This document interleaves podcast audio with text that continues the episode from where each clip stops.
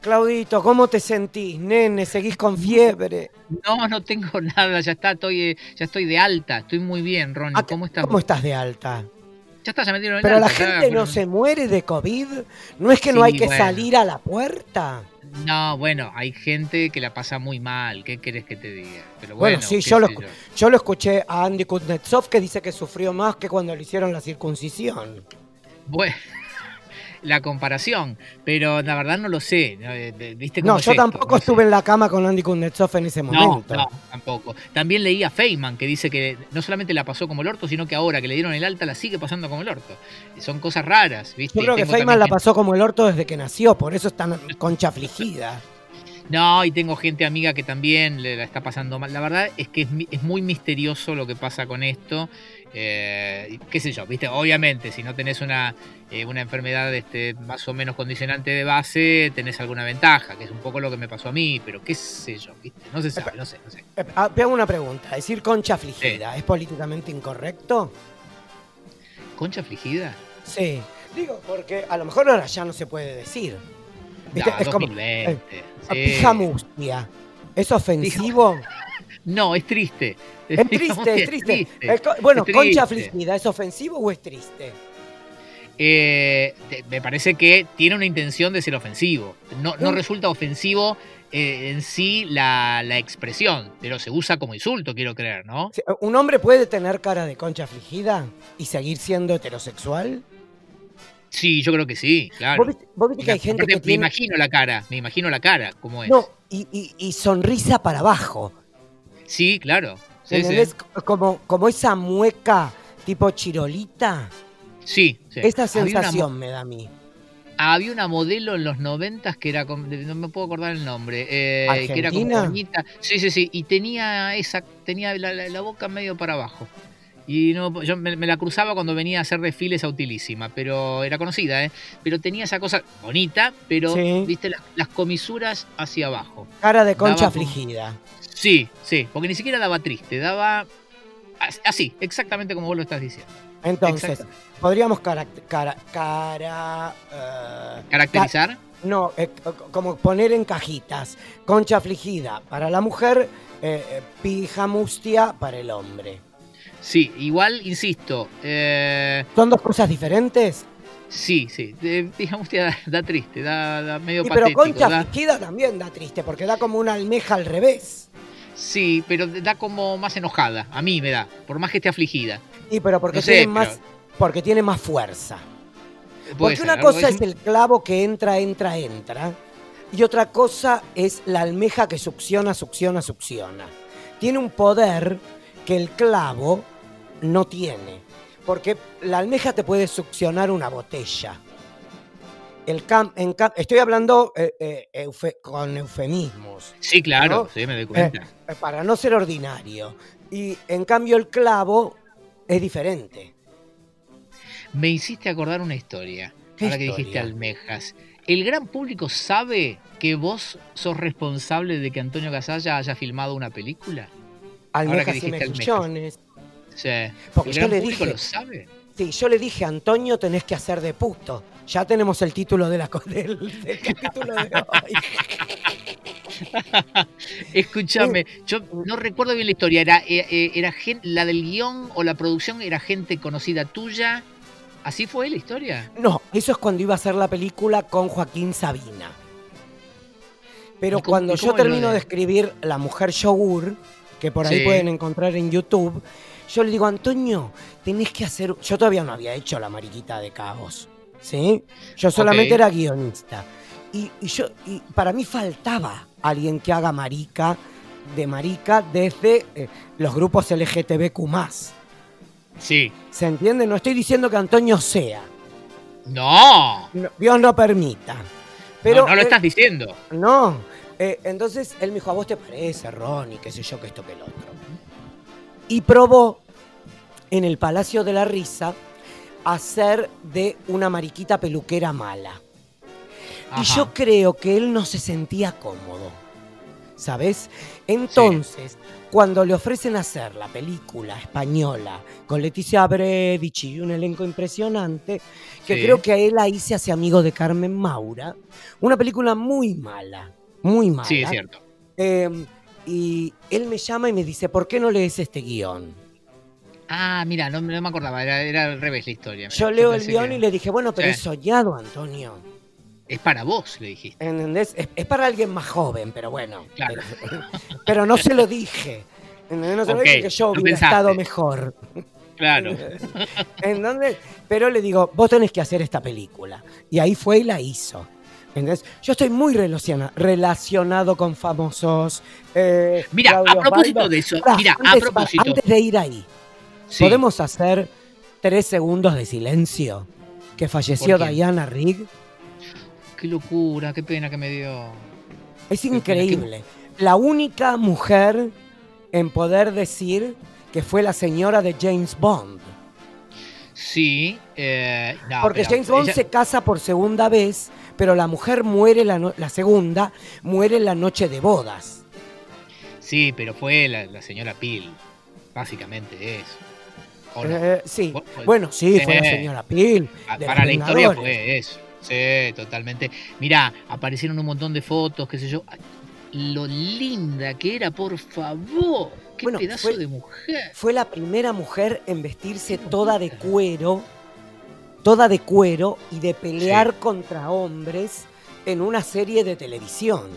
Sí, el- el- la serie era increíble porque él, Patrick McNee, eh, John Peel, eh, era. John no, Steed, perdón. John Steed. No, eh, John Steed, John Steed. John Peel era el DJ. Eh, John Steed era. Estaba, estaba como todo al revés. El señorial y el que casi no se peleaba porque lo hacía con el bombín y con el paraguas y qué sé yo, era él. Y ella era mucho más lanzada, eh, mucho más este, física en las peleas. Y aparte, es cierto, ese vestuario era pero tremendamente avanzado. No, increíble. Vos sabés que está, están todas las temporadas en Amazon. Sí, sí, sí. Eh, o sea que si lo quieren ver, Los Vengadores, Diana Rigg, Patrick Qué pedazo de serie. Oh, no, no, no. serie. O, sea, es la base, cada vez se va poniendo más delirante. De entrada Sí, es sí. un poco pelotuda. Y me Sí. acuerdo que yo sufrí mucho porque ella se va a hacer teatro y eh, no firma contrato después de la temporada 3 o 4. Es cierto. y eh, ha- había mucha tensión sexual entre ellos y Uf. nunca, y nunca cogían. No, claro. Y entonces aparece el marido que había sido, eh, creo que era paracaidista. Y ahí Ajá. es donde entra otra, otra chica. Fueron Creo muchas. recordar. Sí, puede que le pifie. Recuerdo una que se llamó Tara King, si no Esa me es la que equivoco, entra ahí. Esa es la que entra ahí, Tara King. Y, y hubo otra que, si no me equivoco, se llamó Joanna Lumley. Joanna Lumley es la que después hace Absolutely Fabulous. Que es ¿En una serio de es la misma? Es la misma. Es una de las comedias más alucinantes de dos mujeres alcohólicas y cocainómanas que manejan el negocio de la moda en Londres de los 90. Sí. O 80, ¿no? ¿No fue fines de 80? ¿Es eso? Eh, me parece que es casi no, eh, principio de los 90. ¿eh? Ok, ok, ok. Sí, Porque sí, sí, no te ser. olvides que los Pet Shop Boys les hacen el tema para Comic Relief. Es cierto, es cierto. Eh, no quiero que se me vaya esto ahora porque me vas a llevar por otro lado. Me, Siempre me te llevo para otro lado, Claudio Osvaldo. Sí, pero, pero yo me resisto. Lo- lo- llevamos y lo 20 bien que haces. 25 años resistiendo. Escúchame, me mandaron eh, un libro increíble que ¿Y se por qué te lo mandan a vos? porque gente muy amable. Eh, el libro se llama Esta noche toca Charlie, es de Rocky Di Pietro y es un viaje por los recitales de Charlie García entre 1956 y 1993. O Entonces sea, tengo que estar yo ahí. Bueno, a eso iba. Es un repaso por todos los shows de García desde que tenía cuatro años en el Conservatorio Clásico hasta 1993. Es un libro enfermizo, escrito por alguien enfermizo. Hay miles de detalles técnicos. Hay una cosa, es increíble. Es increíble me lo estoy devorando. Y llegué a un punto en el que, cuando llegué ahí, hice una anotación porque digo, esto le tengo que preguntar a, a Ronnie. En el 85 hay un show de Charlie en el que lo telonean eh, los peinados Jolly. Entonces, yo creo que una vez te lo pregunté, inclusive acá en una de estas charlas, ¿vos estuviste en ese show? Yo estuve en ese show, era un show que producían eh, Jean-François Casanovas y eh, Renata, Renata no Sí, sé ahí bien está. cómo debe estar ahí, pero es, Espera, eh, entonces debe ser la presentación de Piano Bar. es la presentación de Piano Bar. Charlie, Charlie, y todos los músicos maquillados por Mulet, por claro, por Oscar vestidos Mulet. por, vestidos por Renata Yusen. eh, y si no me equivoco, porque lo leí ayer, eh, Spinetta de invitado en un tema. Spinetta de invitado en un tema y Fito Páez tocando el piano en otro. No, Fito Páez tocaba en la banda. Bueno, Era parte de la banda, Fito.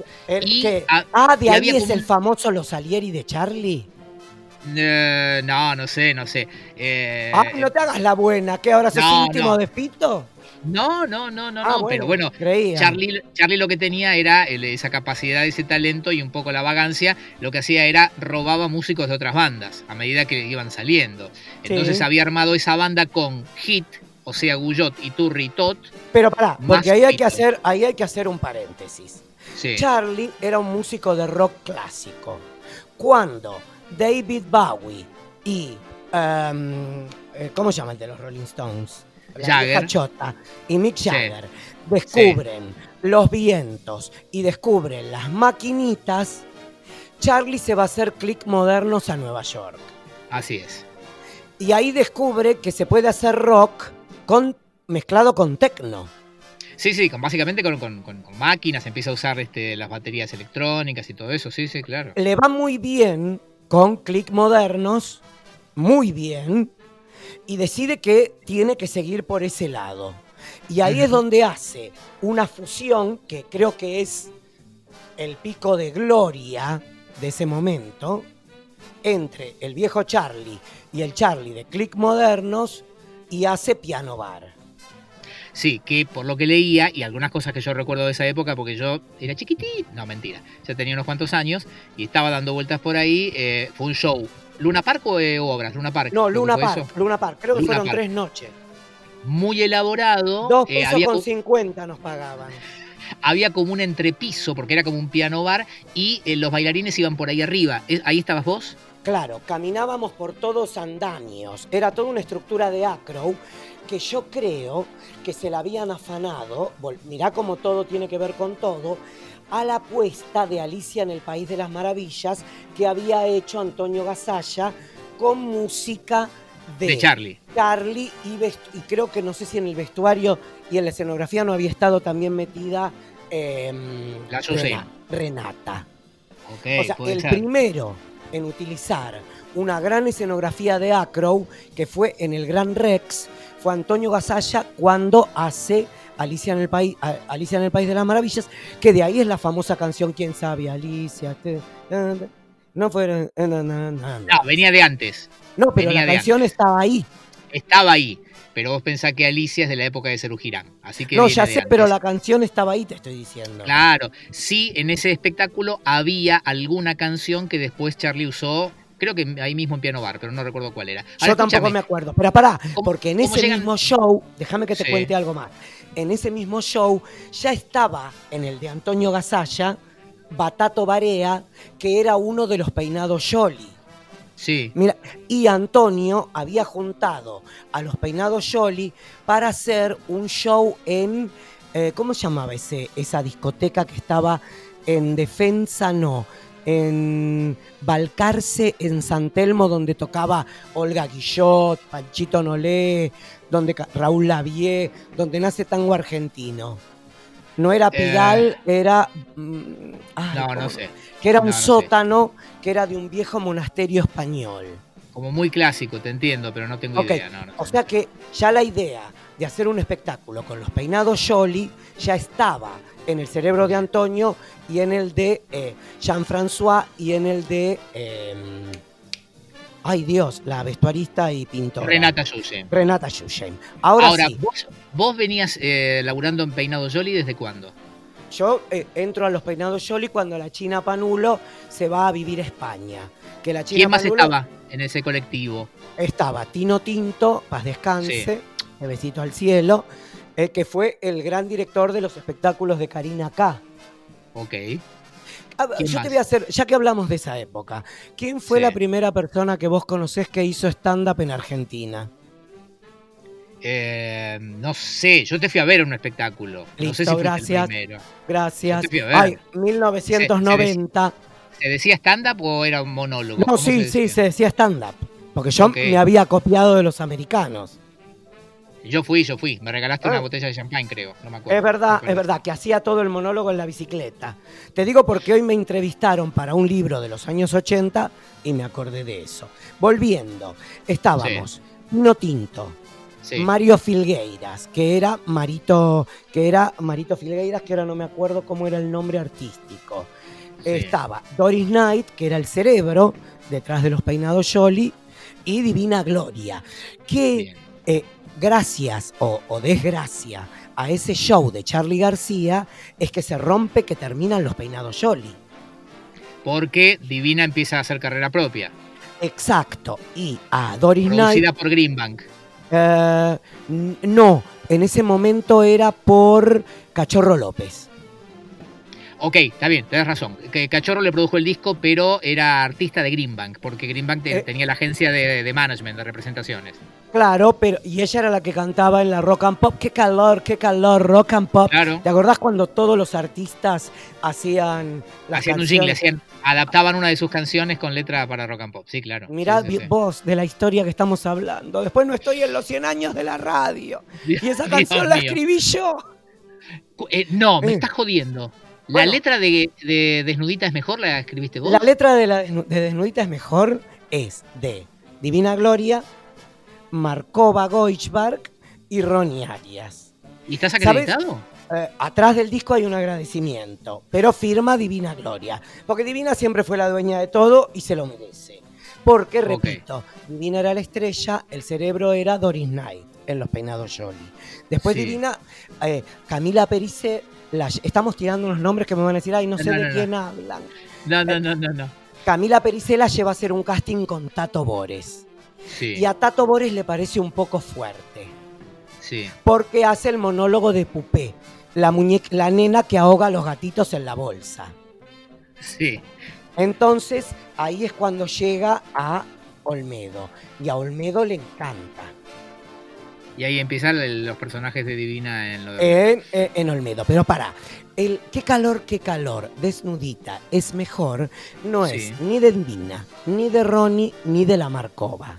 La Marcova fue la gran musa del Ditela. Vos le preguntás a Edgardo Jiménez, el padre del diseño gráfico en Argentina, quién es la gran Marcova y se mea. ¿Se entiende? Sí, eh, sí, sí. Qué calor, qué calor, desnudita, es mejor. Era un número que hacían en una revista de Carlos Apetit, Norma y Mimi Pons, que bajaban de una escalera con todo un infierno de fuego, que en ese momento se podía prender fuego en los escenarios. ¿Te acordás que Tiani tenía todas las aguas danzantes y los fuegos y todo eso? Los, tigres se saltaban en eh, los aros de fuego, sí, claro. Exacto. Y eh, Norma y Mimi eh, bajaban una escalera cantando. ¡Qué calor, qué calor! Desnudita es mejor. Totalmente desnudas, pintadas de dorado. Tremendo. Vos sabés que recuerdo haber leído eh, que tuvieron un problema porque la pintura dorada les, las intoxicó. Exacto. Imaginás que en aquella época no era maquillaje, las pintaban de dorado. No había ningún inconveniente, dijeron, tenés que salir de dorado, las sopleteaban. Y las hicieron bolsa, casi las matan. Es verdad. Eh, y, y para, y entonces, cuando Charlie ve a Divina, le, le dice a Jean-François, había un tema que él hacía en el piano, que ahora no me acuerdo cuál. A ver, tenés ahí la el, tengo el, pero tengo que encontrar justo. A ver, la lista de ah, piano bar. Si es presentación de piano bar. Ah, vos que, te diga la lista de temas. Claro, porque había un tema, o sea, estábamos todos en todos los temas. no, no, porque eh, dame un segundo, porque acá aparece. Si me das un segundo, aparecía en qué temas bailaban ustedes. Eh, pero hay un gran solo de Divina, que eso es lo que causa el problema. ¿Solo de qué? Un solo de ella bailando en el centro del escenario que se le tiraba arriba a Charlie. Sí. Si yo te cuento con qué le pagaban ese extra, ¿Con qué? ella podía entrar a los camarines.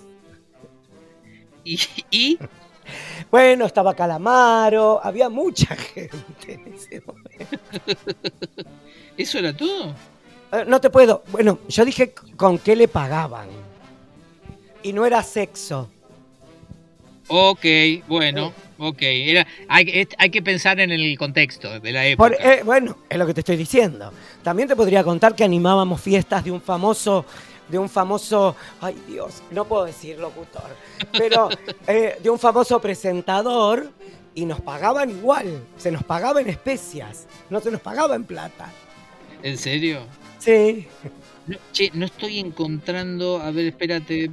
pe, pe, pe, eh, ¿En qué? Porque acá lo, lo había leído. ¿En qué momento eh, aparecen los bailarines? Bueno, mientras vos contás, mientras vos buscas eso, había un cuadro que yo tenía un solo con Divina en el centro del escenario. Y. ¿Pero Jean-François. ¿Cantaban? ¿eh? ¿Cantaban No, o no, no. bailaban? ¿Qué hacían? Baila, no, ahí el único que cantaba era Charlie. Ok. Ah, ¿Entendés? Bárbara canta Bárbara. ¿Se entiende? Sí, sí, sí. Entonces, bailábamos en el centro del escenario. Y a mí, eh, yo siempre fui medio pelleto bailando. sí. Sé seguir una coreografía, pero soy medio pelleto. Y entonces Jean-François me decía, con energía, con energía. Entonces estábamos haciendo el cuadro en el show con el Luna Park hasta las pelotas Sí. el primer día. Y de golpe Divina se para, mientras sonaba la música y todo, me mira, se caga de la risa, me dice, puto, ¿podés parar que vas a doble tiempo?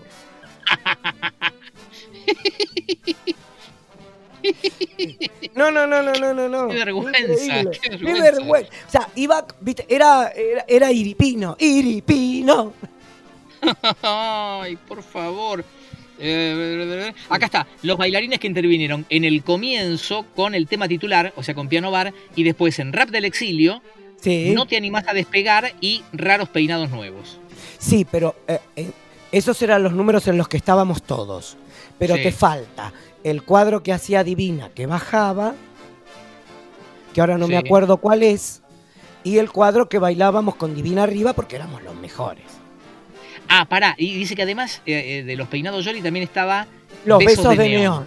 que eran unas cabichas que estaban ahí que no importan. ¿qué son cabichas? Eh, ¿Qué era eh, unas mediocres, que eran nuestra competencia. Bien, escúchame, y eh, eh, bueno, ¿cómo, cómo llegan ahí? O sea, ese Casanova, el que Jean-François, la Es lo que te digo, es lo que te digo, por eso fui a Gasalla. Porque ya Antonio, que era fanático de los peinados Jolly, ya estaba tratando de meternos. Y en, en Alicia de, de, de Gasalla ya estaba Batato Barea. Ya nos estaban metiendo. O sea que ya era, éramos voz populi. Bien, bien. Y escúchame, ¿y qué te acordás? Digo, ¿alternaron algo con Charlie? No sé, no sé, se No, cruzaron. la no sé, única que bajó a Camarines Fue divina. fue Divi. La única que, que bajó a camarines. O sea, Claudio, para que te des una idea, Divina, ella se cree que era Madonna, pero era Sí. Nina Hagen. Claro, era muy trash, era punk, No, totalmente. no, no. Sí. Y tenía una voz como pocas veces escuchaste en tu vida. Eh, vos me Hay hiciste un escuchar tema- un disco de jazz que grabó ella después en el- los 2000. Y hay, eh, eh, hay un tema eh, que se llama, que es de uno de los chicos de comida china. Porque imagínate que nosotros tocábamos con los siete delfines, con Dani. Ay, Melingo. Con Dani Melingo. O sea, en mi libro yo cuento cuando vamos a ver a los abuelos invitados por Cachorro y el Sí. grupo Soporte eran una banda nueva que hacían temas de los Beatles, covers de los Beatles. ¿Y sabés quiénes eran? No me digas que era Soda Stereo. Era Soda Stereo. y te estoy hablando Increíble. en Marabú. Y tocaban unos temas de ellos en español que era como rock pesado. Una cosa rarísima. Vos sos parte de la historia. Ronnie. ¿Tenés alguna Eh, eh, duda? En parte por la edad, ¿no? Pero. Yo creo que viene, notable. yo creo que viene Blackie, Sí. Colomba, No, Colomba. No, no, no, porque no fui tan puta como Pinky. bueno, vos me lo preguntaste. Creo que viene Blacky, Colomba, eh, mm, mm, mm, Nora Perlé. Ronnie. y Ronnie eh, Arias. ¿Cómo se va a llamar esto? Gasalla C de puto. Chao. Chao.